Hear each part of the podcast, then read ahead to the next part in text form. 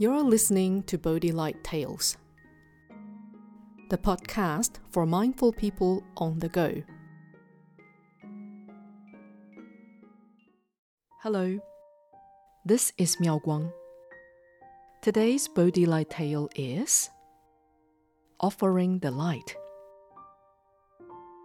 Once upon a time, there lived a lady named Nina.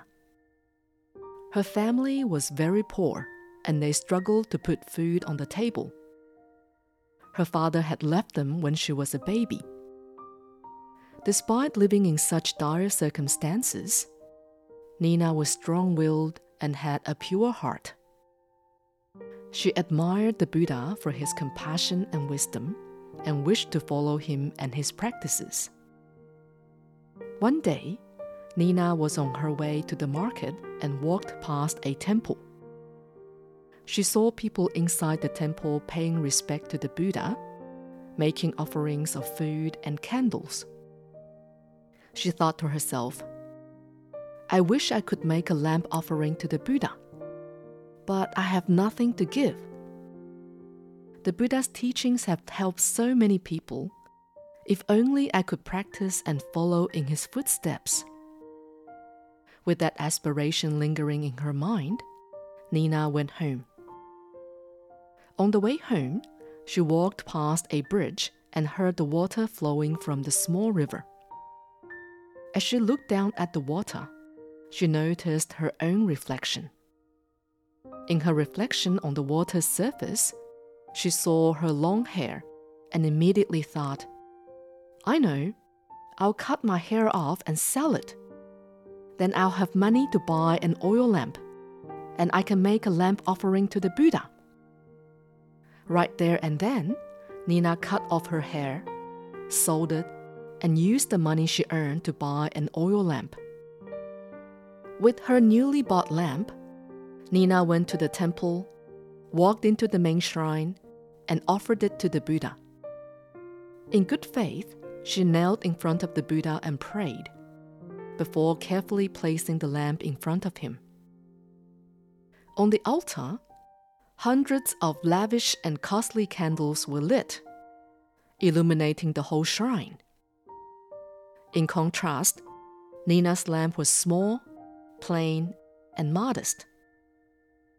Excuse me, make way there, said a wealthy woman, a benefactor who had supported the temple for many years and had offered all those expensive lamps.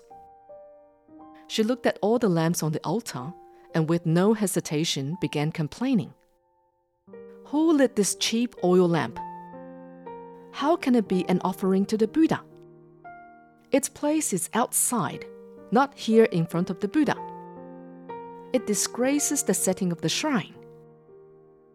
A novice monk heard the heartless words from the wealthy woman and said, If you knew the story of the poor lady who offered the lamp you speak of, you would not look down on her offering.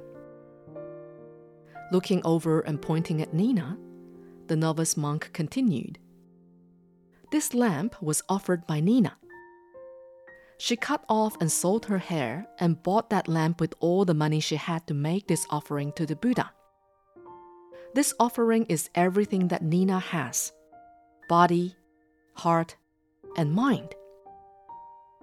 Just as the novice monk finished speaking, a huge gust of wind suddenly swept across the altar and extinguished all the expensive candles offered by the benefactor. In this new darkness, only Nina's lamp remained shining brightly. Seeing what just happened, the wealthy benefactor was shocked and moved. She approached Nina carefully and said, My dear, I was wrong. Please forgive my rudeness. I truly admire your inner beauty and compassion. Is there anything I can do for you?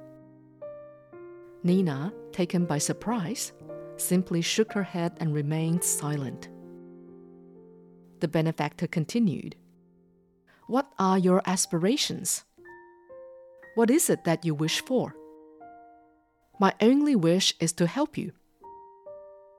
Nina replied softly, I am touched by the Buddha's teachings, so I wish to follow the Buddha's path and practice.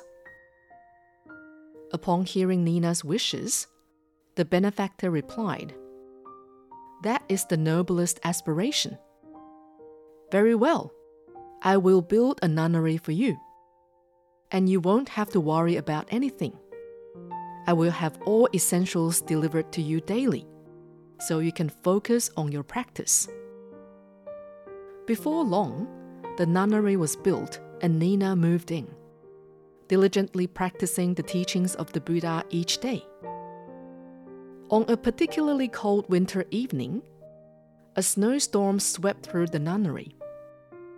Nina was not distracted by the storm and she continued her practice as usual. But suddenly, Nina's mindful concentration was broken by the sound of something heavy hitting the front door. She got up, opened the door, and saw an old man lying in the doorway covered in snow. In a heartbeat, Nina was by the man's side. Are you all right? she asked. The old man was too weak to speak, so Nina brought him inside. After making sure he was comfortable, Nina quickly made him a warm cup of tea and helped him settle down. Soon the old man regained his energy and his wits. He slowly opened his eyes, looked at Nina, and softly said, Thank you so much. Nina took care of the old man for a few days. Through their conversations, Nina discovered that this old man was, in fact, her biological father. The old man told her that he had been looking for his lost daughter as he had always felt ashamed of abandoning his family. In life's journey of twists and turns, it was Nina's action that led them to finally be reunited after all these years.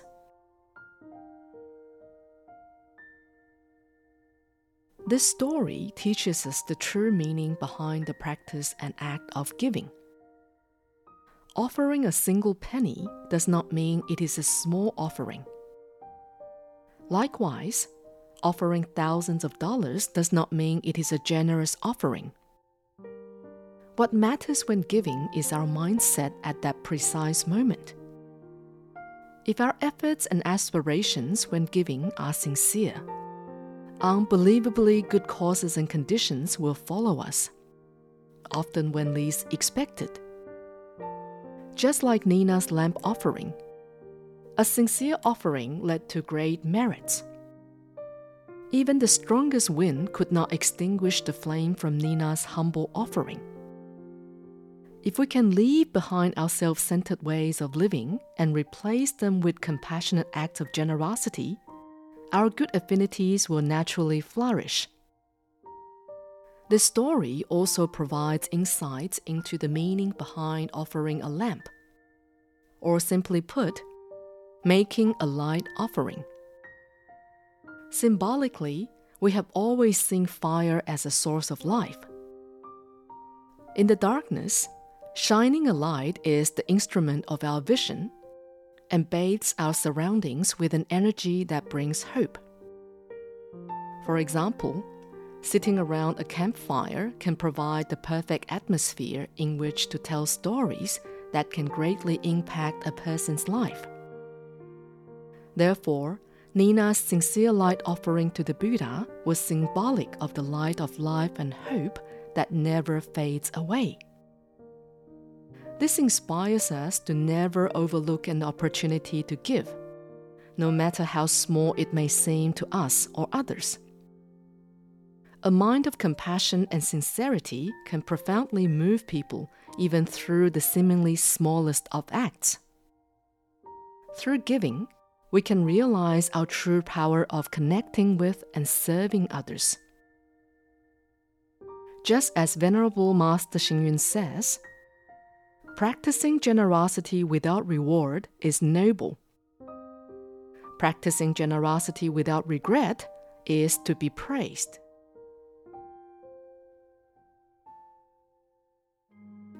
This is Miao Guang. Thank you for listening to Bodhi Light Tales. Subscribe to Bodhi Light Tales and For Your podcast and have stories delivered to you every week. May your day be filled with happiness and wisdom.